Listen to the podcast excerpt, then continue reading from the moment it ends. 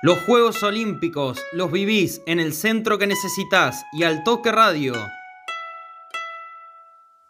Te traemos el resumen del día y lo que va a venir. Rugby 7.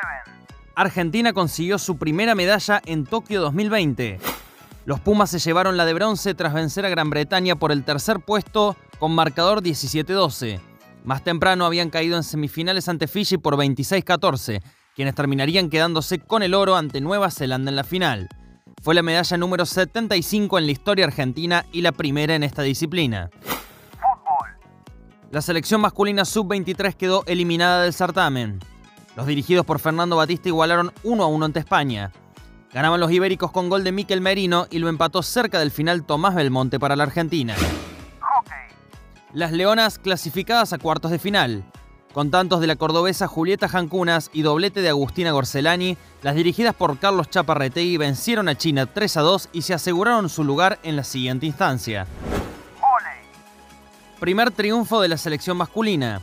Argentina venció en un partidazo a Francia por 3 a 2 en sets, con parciales 23-25, 25-17, 25-20, 15-25 y 15-3 el tiebreak del quinto set. Su próximo rival será Túnez en un duelo directo para buscar una victoria que los acerque a los cuartos de final. Fin del sueño olímpico argentino. Diego Schwartzman cayó ante el ruso Karen Kachanov por 6-1, 2-6 y 6-1 y quedó eliminado en octavos de final. Por su parte, la dupla de dobles mixto, compuesta por Nadia Podoroska y Horacio Ceballos, fue derrotada por los australianos Ashley Barty y John Pierce por 6-1 y 7-6. De esta manera, ya no quedan representantes nacionales en el tenis olímpico. Los gladiadores no pudieron ante una de las potencias mundiales. Noruega venció a Argentina por 27 a 23 y se le terminan las oportunidades para clasificar a los comandados por los hermanos Simonet. El jueves por la noche jugarán el clásico ante Brasil.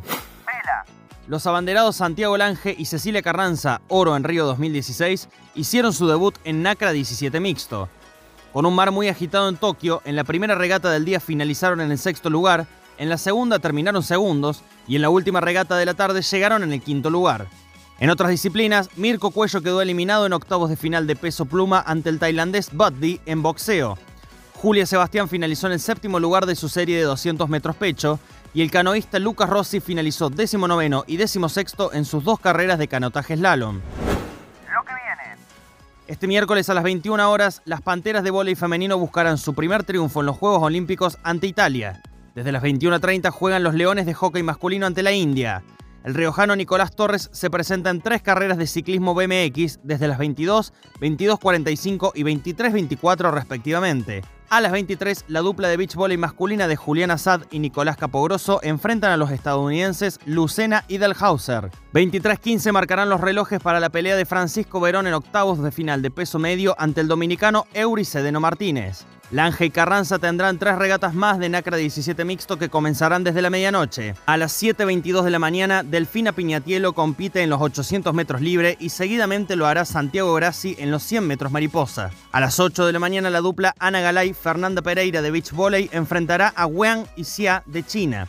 A las 8.45, las Leonas juegan ante Japón y cierra la jornada la selección masculina de básquet ante España desde las 9 de la mañana.